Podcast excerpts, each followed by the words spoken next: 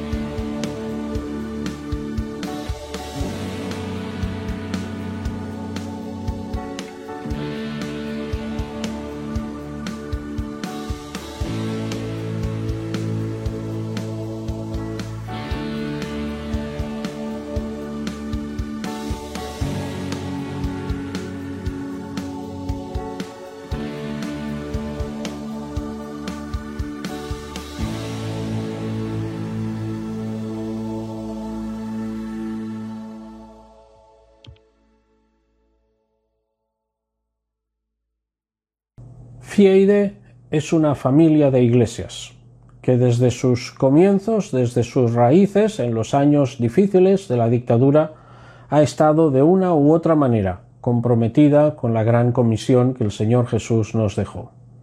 El deseo de proclamar el Evangelio ha sido parte integrante de nuestra identidad y de nuestra manera de ser. A lo largo de la historia de la Federación han sido multitud de veces las que se han organizado actuaciones evangelísticas, eventos, campañas, viajes misioneros. También se han organizado comités, grupos de trabajo y un largo etcétera. A finales de los años 90 teníamos el Departamento de Evangelización FIEIDE, el DEF, que después pasó a ser lo que es actualmente el DEM. El Departamento de Misiones que tenemos en la actualidad pretende ser una herramienta de servicio para las iglesias. Nuestro departamento no quiere trabajar unilateralmente, quiere ser la herramienta al servicio de todas las iglesias. Queremos promover una cultura misionera entre nuestros creyentes, entre nuestros jóvenes, entre nuestros niños. Queremos servir al Señor en España, en los lugares menos alcanzados de nuestro país y también cruzar las fronteras y llegar hasta lo último de la tierra. Queremos ser un organismo que enseñe, eduque y sobre todo informe a las iglesias para el conocimiento de la obra del Señor y lo que Dios está haciendo en otros lugares del mundo. Por eso el Día de Misiones es un día tan importante para nosotros. Desde el Departamento de Evangelización y Misiones queremos desearos un feliz y muy bendecido Día de Misiones. Que el Señor os bendiga.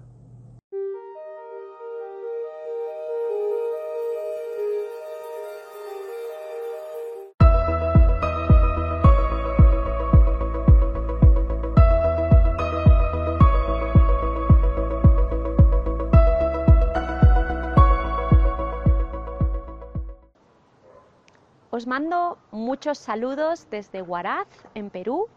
Que el Señor bendiga mucho a todas las iglesias de la FIEIDE y tengáis un día de misiones muy especial.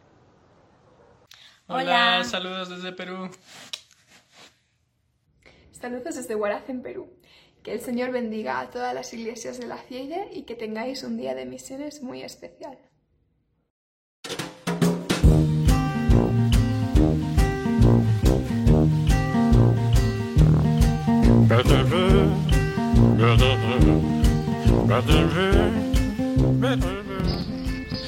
Hola chicos, nos alegra saludarte una semana más desde el DEM Niños. Te invitamos a tomarte un Kit Chat misionero con nosotros. Te va a encantar. Juan Patton era de un pequeño pueblo al sur de Escocia. Siendo niño, le pidió al Señor Jesús que lo salvara de su pecado. Y no solo le pidió al Señor que lo salvara, sino que le dijo que quería entregarle su vida entera para que la usara como él quisiera.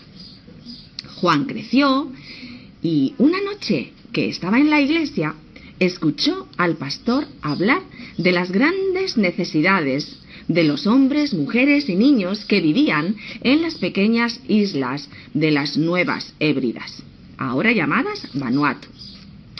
Juan quería gritar, aquí estoy, envíame a mí. Y así fue.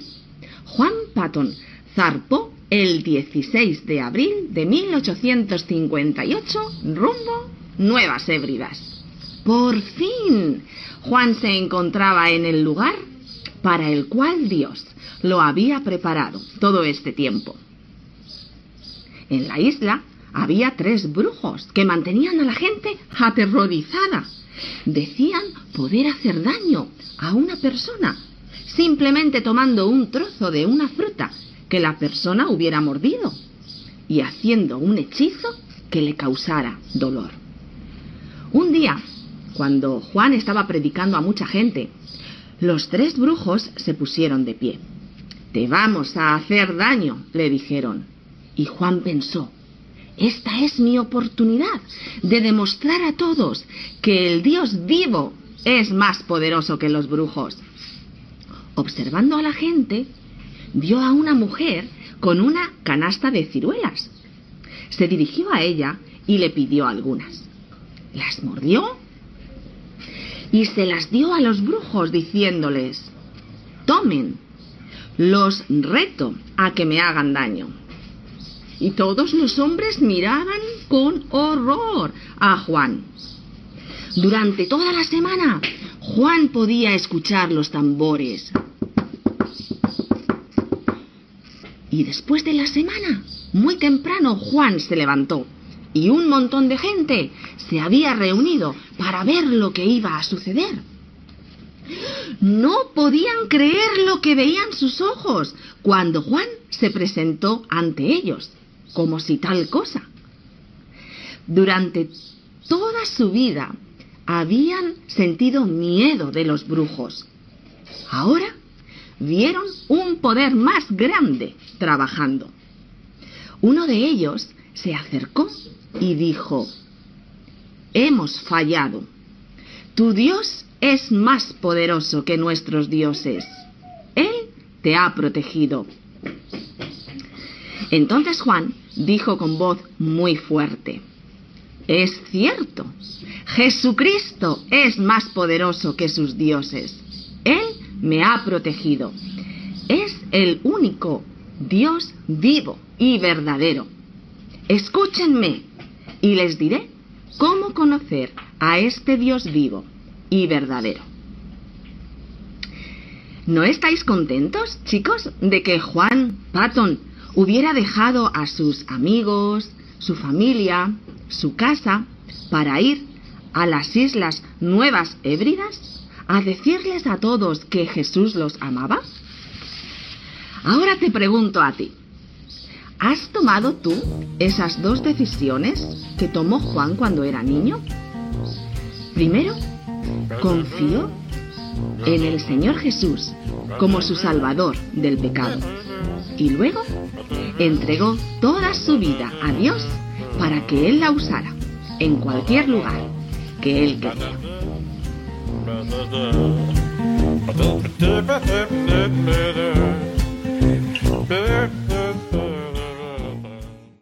Saludos desde Benicarló a toda la familia Fieide. Bendiciones. Hola, mando un saludo a toda la familia Fieide de parte de la iglesia de Torre del Campo. Os queremos, hermano.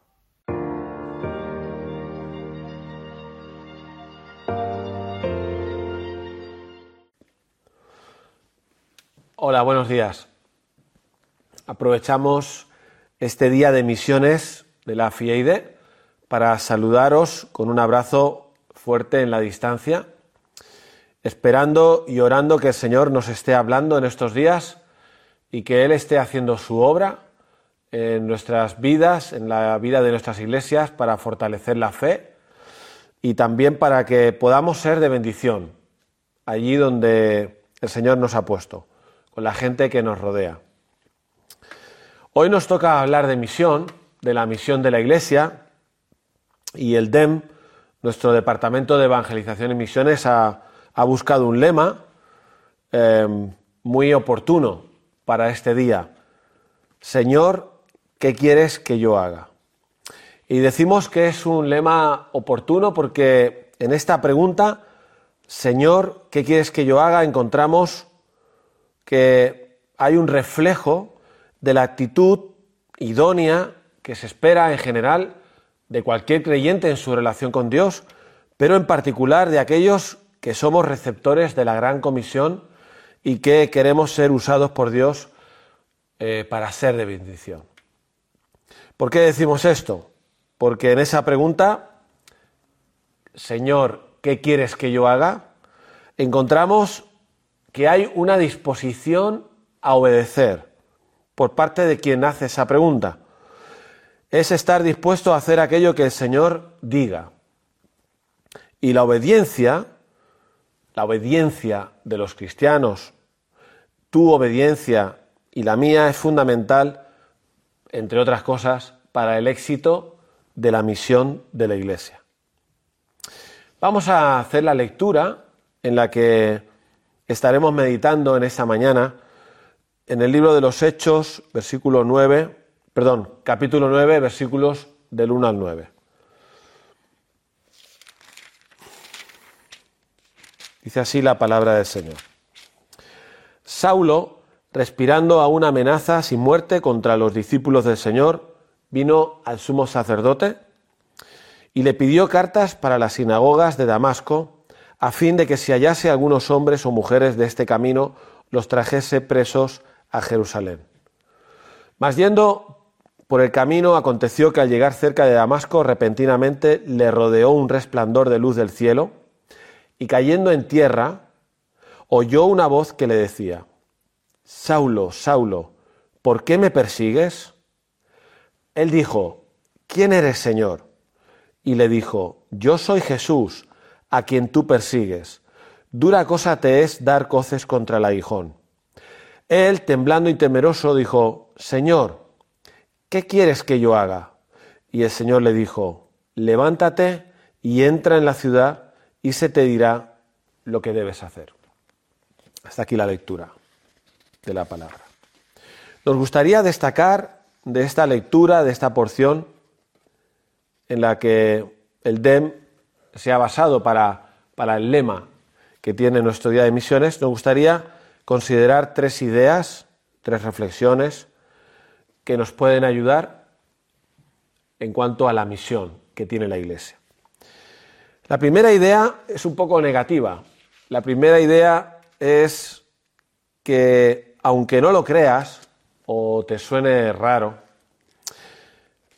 tú y yo y las iglesias podemos tener actitudes que perjudican la misión de la Iglesia, la misión de Dios.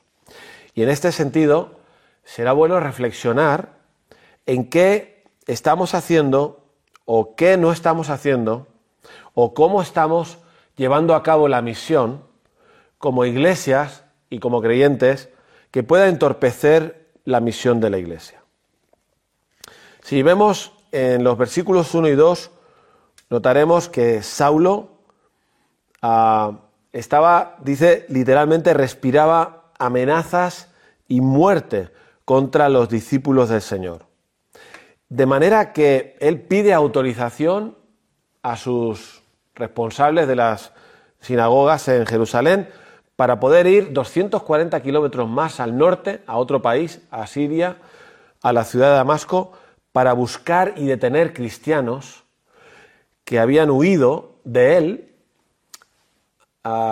fuera de Jerusalén y habían llegado hasta allí, hasta Damasco. Tenemos que recordar que Saulo estuvo presente en la muerte del primer mártir de la iglesia, Esteban. Capítulo 7 de Hechos nos lo recuerda. Y también el capítulo 8, versículo 3 nos dice que Saulo asolaba la iglesia entrando casa por casa y arrastraba a hombres y mujeres y los entregaba en la cárcel. Es decir, que Saulo no solo participó en la primera gran persecución de los cristianos allí en Jerusalén, sino que era un promotor. Y no solo se conformó con expulsarlos de Jerusalén, sino que quiso y lo hizo, los persiguió para intentar encontrarlos allí donde estuvieran y detenerlos. Hemos de recordar también que Saulo era creyente, eh, era judío, pero creyente en Dios, el Dios de Israel, y que fue instruido en la ley y los profetas en el Antiguo Testamento, que conocía las escrituras, y que por lo tanto era una persona que no estaba ajena a Dios y al conocimiento de la voluntad de Dios. Pero él entendía que era su deber, como dice Hechos capítulo 26, cuando explica su testimonio, él entendió que era su deber perseguir a los creyentes, a los cristianos, y que de esa manera estaba agradando a Dios. Así que vemos que hay un creyente, Saulo, que creyendo que hacía lo que era su deber, estaba justamente haciendo lo contrario de lo que Dios quería que hiciese. Debido a, a la concepción de su fe, debido a sus tradiciones ancestrales, pero lo cierto es que haciendo lo que estaba haciendo, pensando que era correcto delante de Dios, estaba haciendo justo lo contrario de lo que Dios quería que hiciese. Y la pregunta que nos hacemos en este primer punto es si a nosotros nos podría pasar algo igual. Si considerándonos creyentes, que lo somos, nuestra actitud o la manera con la que vivimos nuestra fe o hacemos misión, sea más bien un freno para la extensión del Evangelio o sea una piedra de tropiezo para la misión de Dios en el mundo. Hay una situación en este mismo libro, en el libro de los Hechos, en el capítulo 1, donde encontramos que los discípulos de Jesús, los discípulos de Jesús, el día en que se reúnen probablemente casi que para despedirse de Jesús, Jesús ya ha muerto, ha resucitado, y nos dice el texto en Hechos 1, 6 en adelante, entonces los que se habían reunido le preguntaron a Jesús, diciendo, Señor, ¿restaurarás el reino a Israel en este tiempo? Y les dijo, no os toca a vosotros saber los tiempos o las sazones que el Padre puso en su sola potestad, pero recibiréis poder cuando haya venido sobre vosotros el Espíritu Santo y me seréis testigos en Jerusalén, en toda Judea, en Samaria y hasta lo último de la tierra. Así que ahora no estamos con el ejemplo de Saulo, sino con el ejemplo de los discípulos de Jesús, aquellos que habían estado tres años con él, que habían escuchado sus palabras en el Sermón del Monte y en muchas otras ocasiones, también algunos de ellos, los discípulos, los apóstoles en el aposento alto, en su última noche con ellos, habían oído palabras sobre la misión de la iglesia, la misión que el Señor les encomendaba. Y habían escuchado esas palabras, pero en ese momento en el que Jesús resucitado está con ellos, a punto de marchar, le hacen una pregunta en la que lo que demuestran es que tienen otras prioridades, o dicho de otra manera, tienen unas prioridades equivocadas. Tenían en su mente lo que todo judío tenía. Pensaban en un Mesías que tenía que haber venido para restaurar a la nación, restaurar a Israel. Ellos esperaban la restauración política y religiosa de Israel. Y tenían eso en la agenda, en su agenda. Tenían eso en la cabeza y, hacen esa pregunta, ¿no? Pero el Señor les tiene que corregir. Es decir, estaban equivocados se estaban equivocando de prioridad.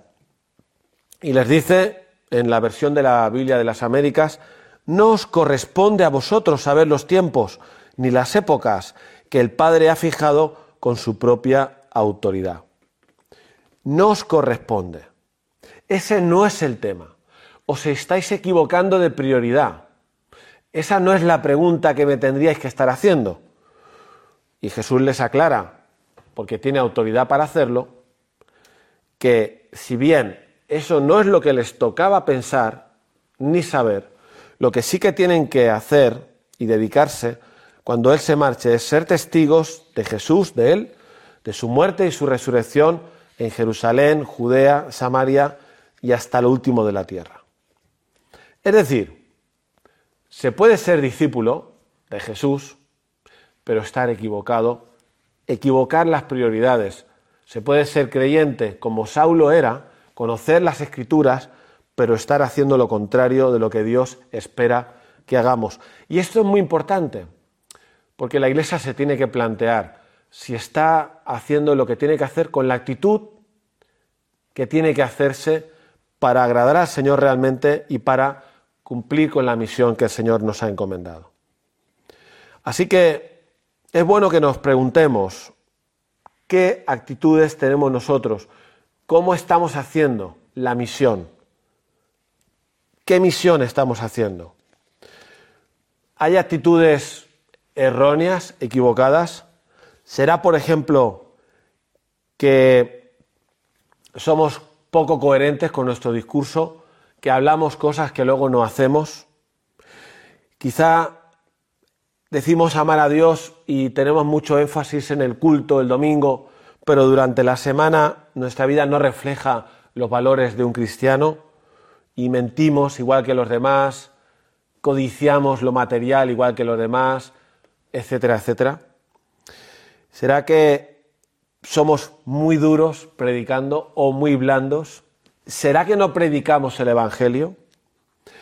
Quizá huimos de sufrir eh, la burla o la persecución por el hecho de involucrarnos en la misión de predicar el Evangelio.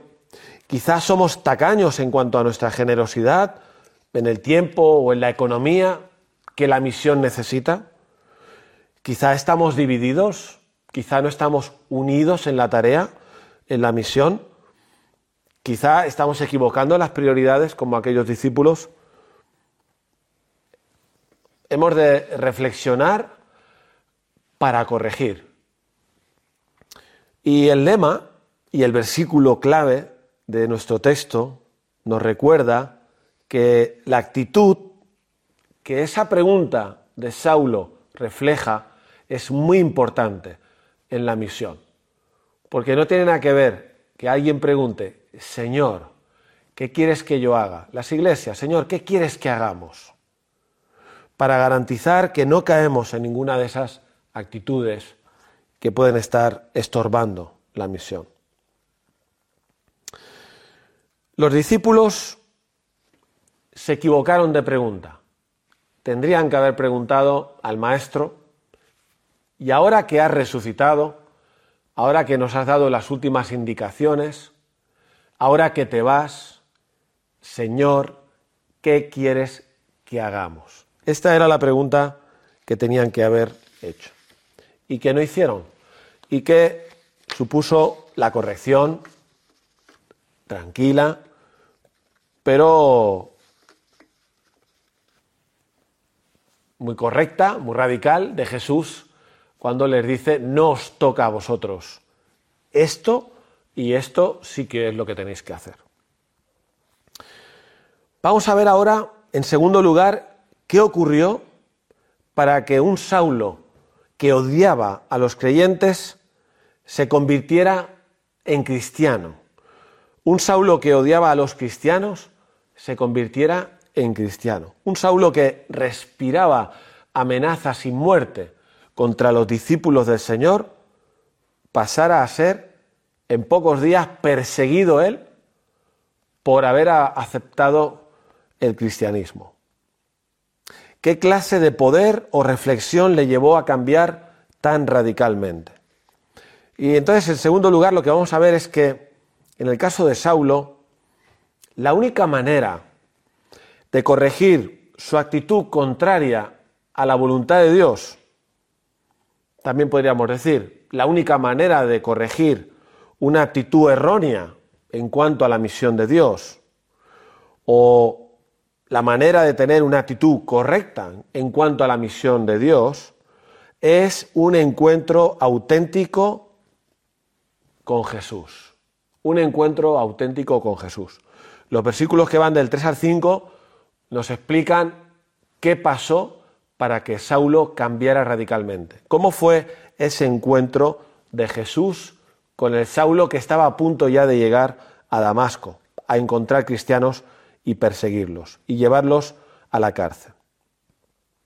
Ese encuentro auténtico será auténtico si, resultado, si el resultado de ese encuentro es que nosotros nos convertimos en siervos y Jesús se convierte claramente en nuestro Señor, como vamos a ver ahora.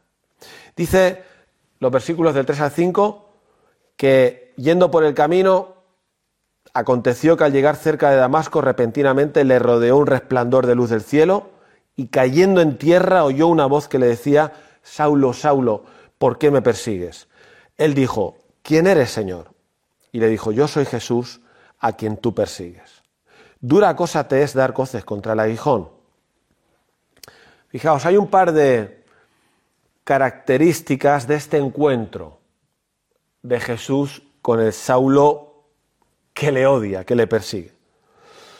Y es que Jesús se revela a Saulo, se cruza en su camino y se revela como el Señor de todo, como el absoluto Señor. Y vemos al menos esta idea en dos aspectos que en el texto están.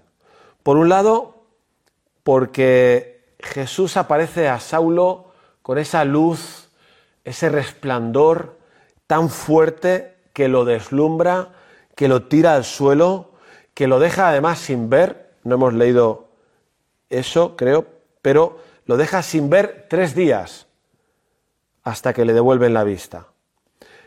Saulo no pudo seguir el viaje, fue frenado en ese viaje, a punto de llegar, porque Jesús se le aparece con esa luz, con esa gloria, con ese resplandor que lo, lo lleva al suelo y a esa situación de no ver.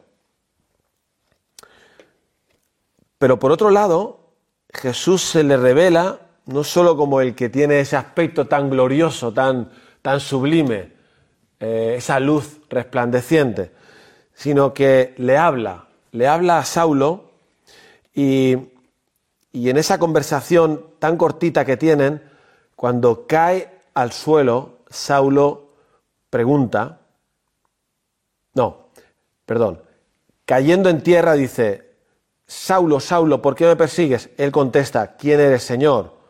Y Jesús le dice, yo soy Jesús, yo soy Jesús. Claro, ¿quién era Jesús? Saulo sabía quién era Jesús. Jesús es el que habían crucificado. Él no había estado allí, pero lo sabía. Jesús es el que habían crucificado, el que había muerto. Pero se le está apareciendo. Por lo tanto, se desprende de ahí que ese Jesús seguía vivo, estaba vivo, había resucitado.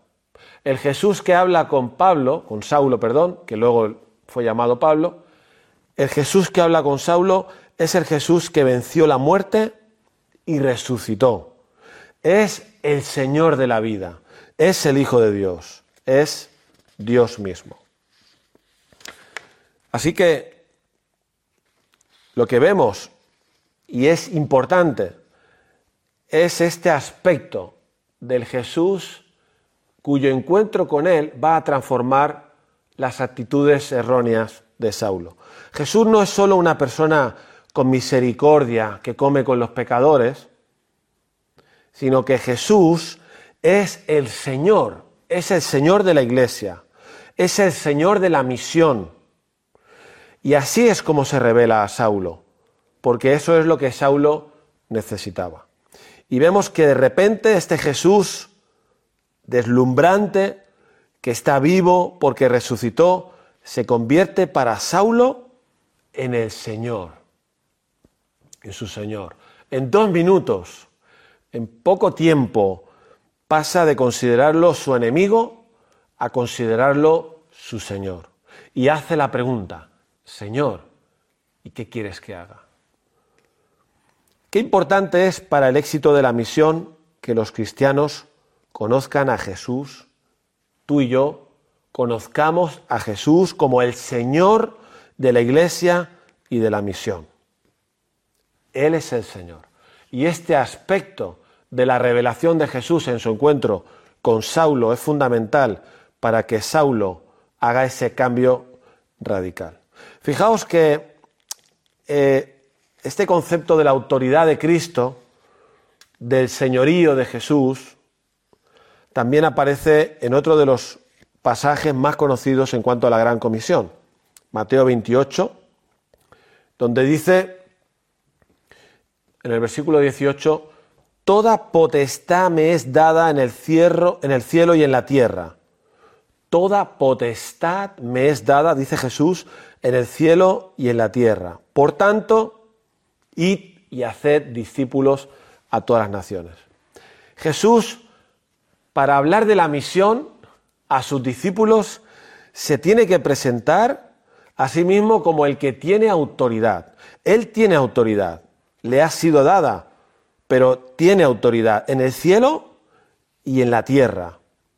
No viene a los discípulos como quien no tenga autoridad, como un colega, como alguien que puede dar un consejo, que puede ser aceptado o no puede ser aceptado, sino tiene autoridad. Él es el Señor Jesús es el Señor de la iglesia y de la misión. Y por eso podría decir lo que dijo a continuación. Id, por tanto, id y haced discípulos. No os estoy, estoy dando un consejo, os estoy dando una orden. No nos gusta pensar en la misión en términos de obedecer una, una, una orden solamente, pero nos gusta pensar en que en nuestro corazón hay amor por las personas y que eso va a ser la motivación. Y de hecho, ha de ser así. Pero también hemos de considerar, si vamos a cumplir la misión con la actitud correcta, que Jesús es el Señor, que tiene toda la autoridad, que Él puede decir id y haced, y la iglesia tiene que ir y hacer, que Jesús es el que podía corregir, porque tenía autoridad, a los discípulos que se estaban equivocando de prioridad, y les dijo, no os toca a vosotros esto, y sí os toca a vosotros ser testigos. Jesús es el Señor, no nosotros. Por eso Él corrigió a sus discípulos. Un encuentro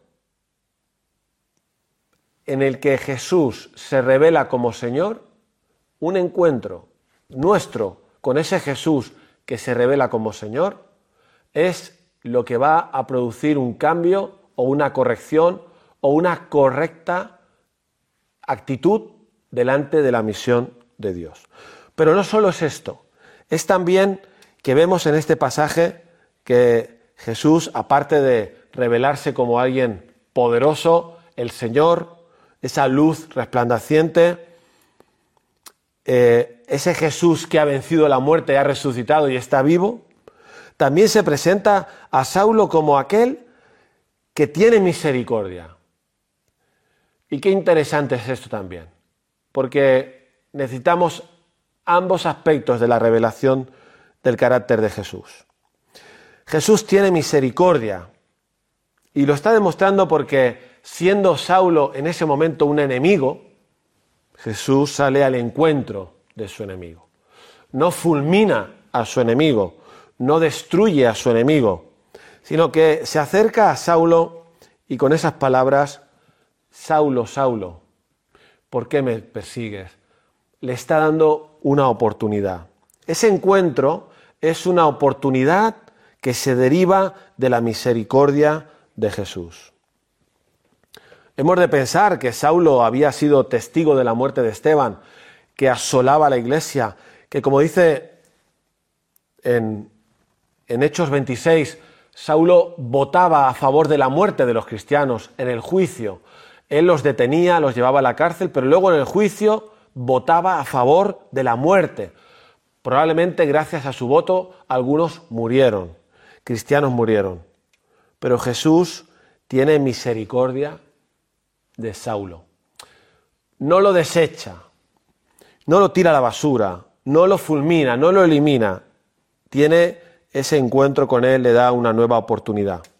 Así que por el encuentro de Saulo con Jesús, por esa revelación de Jesús como el todopoderoso Señor, pero a la vez el que tiene misericordia, el corazón de Saulo cambia completamente y pasa de perseguir a cristianos, de perseguir a Jesús, a obedecerle. Y a continuación viene la pregunta, que es el lema de este día de misiones. A continuación viene la pregunta, Señor. Pablo está llamando a Jesús Señor. Ha habido una, una conversión, ha habido un arrepentimiento, ha habido un cambio radical. Y ese Jesús a quien él perseguía de repente es el Señor. Señor, ¿qué quieres que yo haga? Esa es la pregunta. Así que para nosotros, también esto es así. Si algo o alguien, mejor dicho, puede situarnos en el camino correcto en cuanto a la misión, si alguien nos puede ayudar a tener la actitud correcta en cuanto a la misión, ese es nuestro encuentro auténtico con Jesús.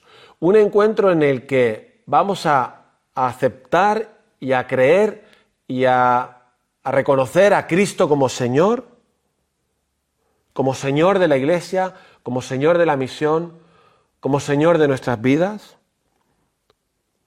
y en el que vamos a ver a Cristo como el que tiene misericordia, el que tiene misericordia, porque la misericordia, quizá es eso otro que estábamos mencionando, forma parte también de la verdadera motivación para la misión de la iglesia.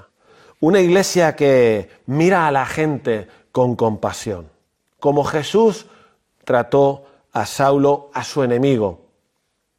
Una iglesia que no habla mal de la gente.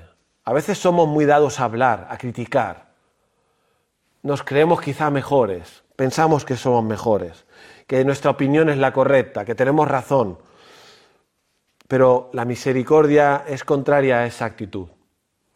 Así que también es en ese encuentro Saulo fue conmovido en su corazón porque Jesús le estaba dando una oportunidad a aquel que iba en contra de él. Entonces, en último lugar, el tercer lugar, la idea que se desprende en el final de esta historia es que la prueba, la prueba de un auténtico encuentro con Jesús es una disposición a hacer lo que Él quiera que hagamos. La prueba, lo que demuestra que hemos tenido un auténtico encuentro con Jesús, el Jesús Señor, el Jesús de misericordia, es una disposición a hacer lo que Él quiera que hagamos. Y, por lo tanto, una continua búsqueda en oración de su voluntad. Señor, ¿qué quieres que yo haga? E incluso podemos afinar un poquito más. Creo que la imagen física de ese Saulo tan prepotente, con tanto odio, con tanta fuerza, que va kilómetros para perseguir cristianos, pero ahora, después del encuentro con Jesús, está en el suelo, está ciego, esa prepotencia y esa autosuficiencia se le han venido abajo. Y él está de rodillas, o si no está de rodillas, da igual, está en el suelo. Está preguntando, Señor, ¿qué quieres que yo haga? Yo creo que hemos de coger la escena completa. Y porque la idea de la ceguera de, Saulo en ese momento nos puede ayudar. Saulo, ciego, no, no podía ver, necesitaba ayuda, ya no es autosuficiente. Así que deberíamos de nosotros salir de nuestro encuentro con Cristo, el Señor, como si fuéramos ciegos, como si dependiéramos completamente de Él, como si necesitáramos ayuda para caminar, como si necesitáramos preguntarlo todo. Señor, ¿por dónde voy ahora? Señor, ¿qué hago? Señor, no veo. Señor, te necesito. Señor, no lo sé todo. Señor, háblanos tú. Dinos tú, Señor, ¿qué quieres que hagamos? Esa actitud de humildad, producto de un auténtico encuentro con Cristo. Cristo el Señor, porque Cristo es el Señor. Señor, dime qué quieres que yo haga. Señor, tú lo sabes. Señor, nosotros no lo sabemos. Tú eres el Señor, nosotros somos tus siervos. Y esa pregunta, Señor, ¿qué quieres que yo haga? indica, como hemos dicho al principio, que hay una disposición, no son palabras. Esas palabras no se pueden decir a la ligera. No podemos orar a la ligera. Señor, ¿qué quieres que hagamos? No. Esa pregunta implica necesariamente una disposición total, aunque sea con miedo, aunque sea con dudas, aunque sea añadiendo ayúdanos a hacer tu voluntad, pero es una disposición a hacer lo que el Señor diga, porque Él es el Señor y nosotros no. Él es el Señor y nosotros somos los siervos. Esa pregunta implica la disposición a aceptar el sacrificio, a hacer lo que el Señor diga cueste lo que cueste, a olvidarnos de nuestras tradiciones y prioridades si están equivocadas, a corregir aquello que puede estar estropeando la misión de la Iglesia. Señor, ¿qué quieres que hagamos? vamos a hacerlo. Eso es lo contrario de lo que a veces hacemos. Pues lo que nosotros queremos. La pregunta, Señor, ¿qué quieres que yo haga? es contraria a lo que a veces hacemos. Lo que nosotros queremos, nuestras prioridades, mi estrategia, mis tiempos, mis ganas, si me apetece, si no me apetece, si voy con este no porque no me gusta, aquella iglesia tampoco o aquella denominación, andamos divididos, andamos con un yo que pesa demasiado en la misión. Cuando la pregunta de Saulo lo que refleja es la actitud contraria, un yo que mengua, ese yo que era tan fuerte en Saulo, de repente se ha eliminado, se ha anulado. Señor, ¿qué quieres que haga? Señor, lo que tú digas, Señor, no lo que yo diga, Señor, lo que tú digas. Creo que muchas veces lo que más estropea la misión es mi yo.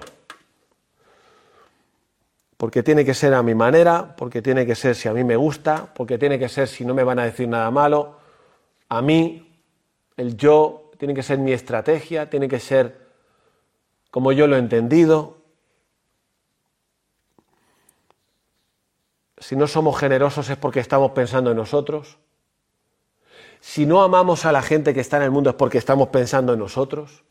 Estamos pensando en nuestros planes, estamos pensando en nuestro futuro, en las vacaciones de verano, que no es que esté mal, pero hay un yo, hay un yo que pesa demasiado, demasiadas veces, incluso siendo creyentes, cuando no tenemos derecho a eso, porque no somos nadie. El que es alguien es ese que se le apareció a Saulo que el resplandor de su luz lo tumbó, que se presentó como el resucitado, el que ha vencido a la muerte, que es el Señor, que tiene toda autoridad y que es el que nos dice lo que hemos de hacer. Así que lo que hemos de hacer es lo que el apóstol Pablo, lo que el apóstol Pablo nos recuerda en su carta a los filipenses. Haya pues en vosotros el sentir que hubo en Cristo Jesús, el cual siendo en forma de Dios, no estimó el ser igual a Dios como cosa que aferrarse, sino que se despojó a sí mismo. No habrá una actitud correcta en ti y en mí y en las iglesias, en el liderazgo, en nuestras estrategias, si no somos capaces de despojarnos a nosotros, de tomar la forma de siervo, de ser un siervo que obedece a su Señor. ¿Cómo sabemos que hemos tenido y seguimos teniendo un encuentro auténtico con el Jesús Señor y misericordioso? Cuando tú y yo vamos menguando y Él va creciendo. Cuando tu yo y mi yo es más pequeño porque el Señor es más grande. Él es el Señor. Y cuando fruto de eso estamos de rodillas pidiéndole que nos enseñe lo que tenemos que hacer. Ahora estamos en unos tiempos, nosotros acabamos de tener ahora un Zoom de oración. Estamos grabando esto hoy miércoles 20 de mayo por la noche y hemos orado por esto. Señor, ¿qué tenemos que hacer? ¿Qué quieres que hagamos? ¿Abrimos el templo? ¿No lo abrimos? ¿Será un riesgo? ¿No será un riesgo? Señor, ¿qué utilizamos? Las tecnologías, evidentemente. Esa pregunta ya tiene respuesta porque el Señor ya nos ha dado eh, enseñanza en cuanto a la misión. Hay cosas que ya sabemos.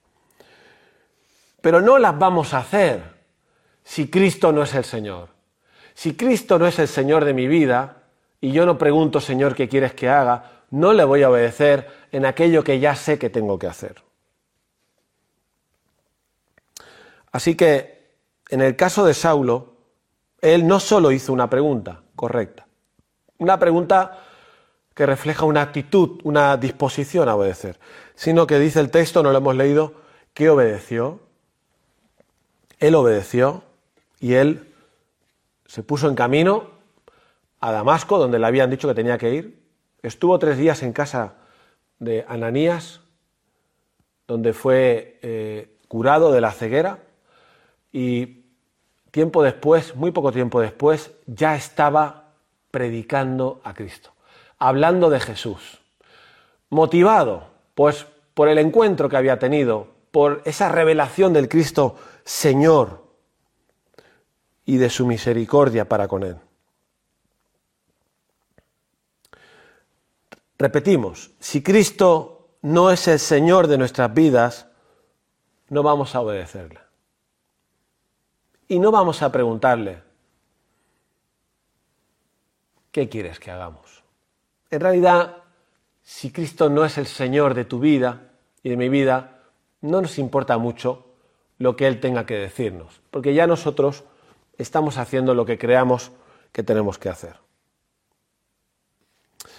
Así que para terminar, podemos hacernos las preguntas de si estamos dispuestos, si estamos dispuestos hoy a pensar si hay alguna actitud incorrecta en tu vida y en mi vida, en nuestras iglesias, en nuestros liderazgos, algo que debamos corregir, como Saulo, que iba en contra del verdadero camino, de la verdadera misión, o los discípulos que estaban equivocándose de prioridad.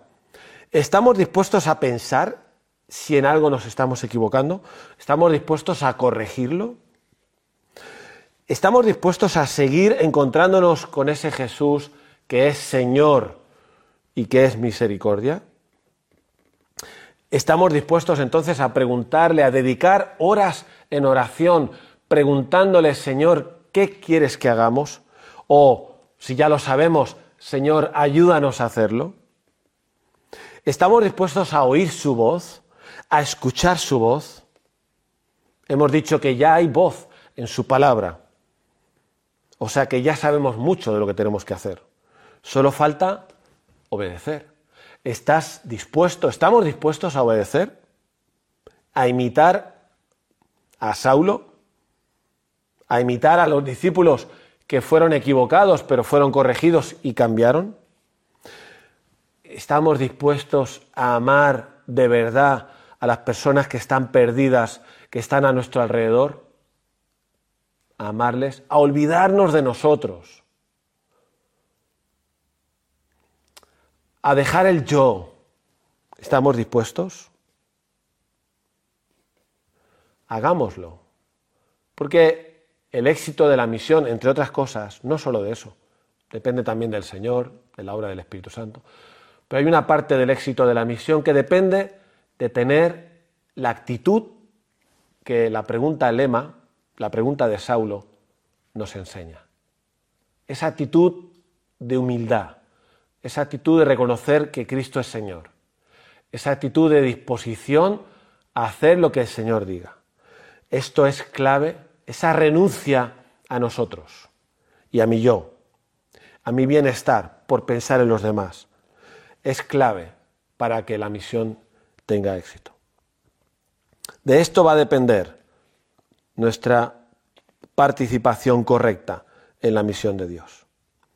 Así que esperamos que el Señor nos siga guiando, enseñando, sobre todo en este tiempo, y que como iglesias de la Federación iglesias en general, creyentes en general, podamos ser luz en medio de la oscuridad y podemos ser sal en la tierra, aquello a lo que el Señor nos ha llamado, por amor a Él, pero por obediencia a Él, porque Él es el Señor, el Señor de la misión y el Señor de la iglesia. Que el Señor nos bendiga. Amén.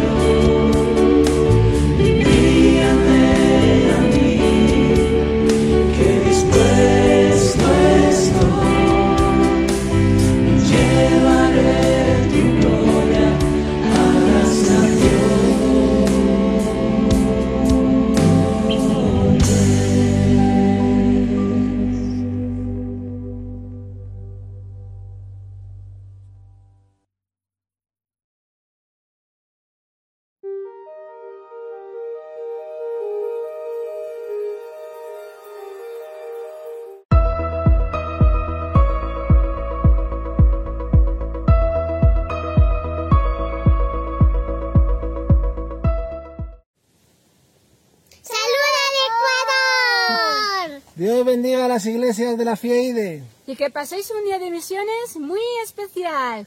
Dios bendice a Pachu. Que Dios la bendiga. Chao.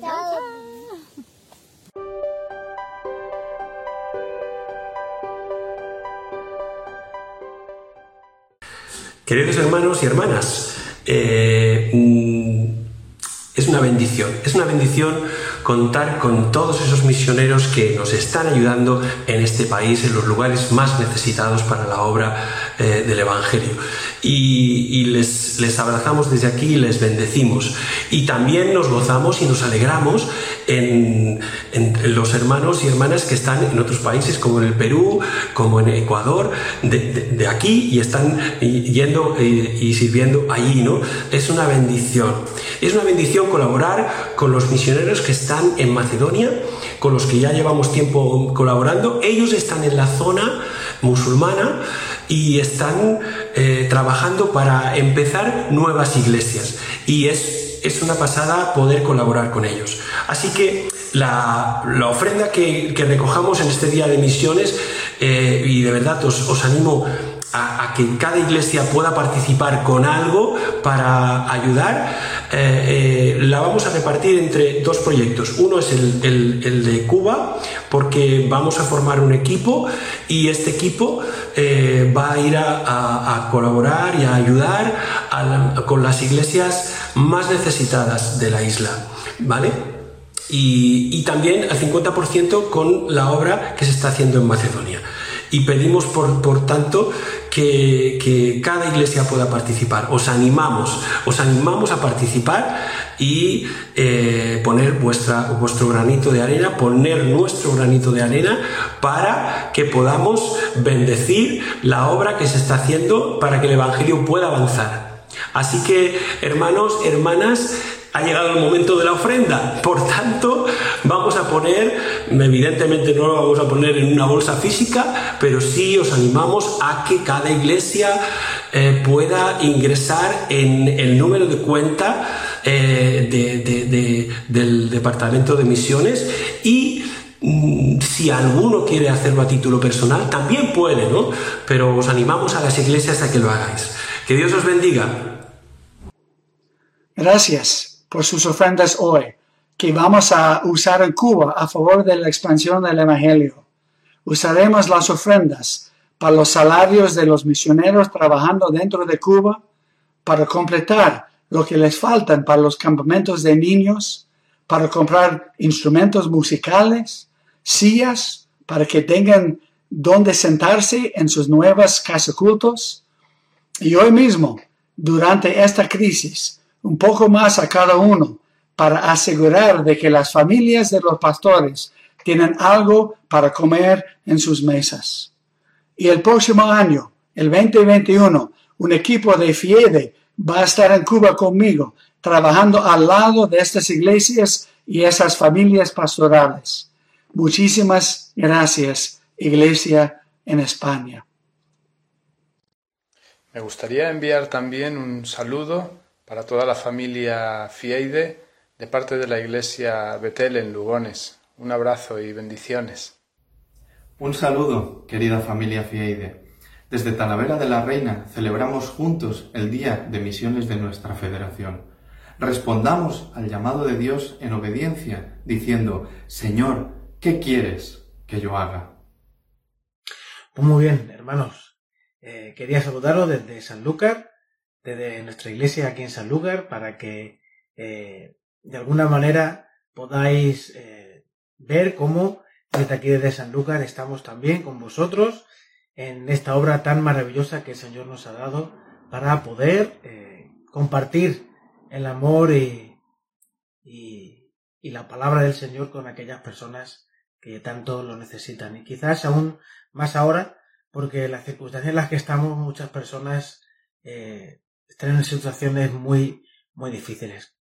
Gracias a Dios que podemos estar juntos eh, bajo un mismo paraguas que es la FIEIDE y juntos podemos hacer muchas más cosas de lo que simplemente una iglesia sola podemos hacer.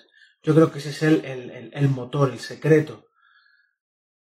Somos una iglesia, de alguna manera somos una gran familia y una iglesia bajo la cobertura del Evangelio.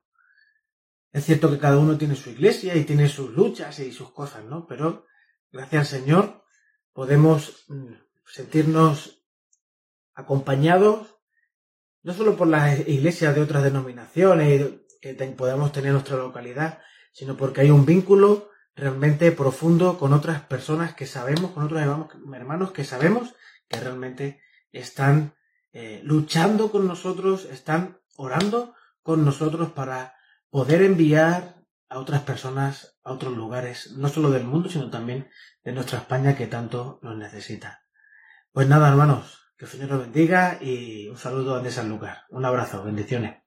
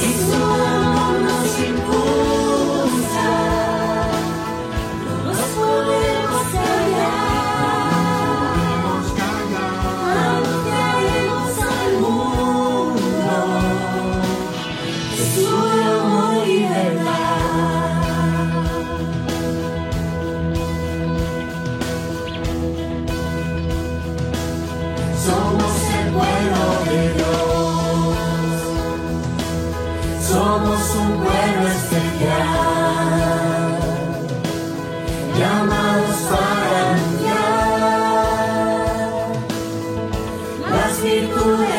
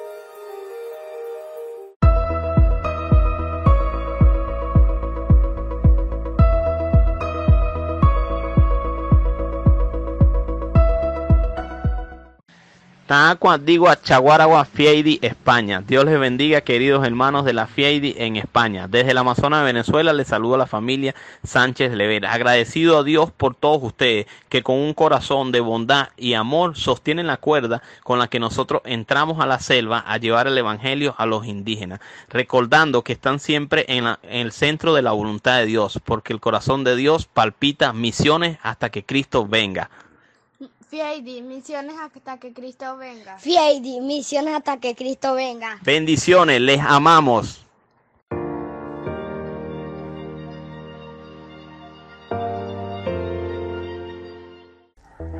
Ha llegado el momento más triste de este culto y es el momento de decir adiós. Y queremos mandaros un saludo y un abrazo virtual, ya que no podemos darnos abrazos o, besos personalmente. Pero sí que es un momento en el que queremos agradecer a todas las personas que han participado y han hecho posible este culto tan especial. Gracias al pastor Rubén Millar, presidente de nuestra federación, por compartir la meditación de la palabra. Gracias al pastor Fidel Caral, presidente de la Junta del DEM, por mover nuestros corazones para participar en la eh, ofrenda. Gracias a todos los pastores y familias misioneras que nos han mandado sus saludos y han hecho sonreír nuestro corazón. Gracias a Monse Merlo por hacernos disfrutar con la historia misionera. Gracias también a nuestro coordinador del Departamento de Evangelización y Misiones, Pedro Arbalat. Y como no, gracias a los grupos de alabanza de San Boi de Llobregat y de la Iglesia de Torre del Campo por ministrarnos en el tiempo de alabanza. Ha sido un tiempo de gran bendición que os agradecemos enormemente y damos gracias a todas las iglesias por acompañarnos en este día y en este tiempo. Queremos terminar con una oración y por supuesto eh, esperando que el Señor realmente te haya llamado y te haya retado y que ahora tú digas, Señor, ¿qué quieres que yo haga?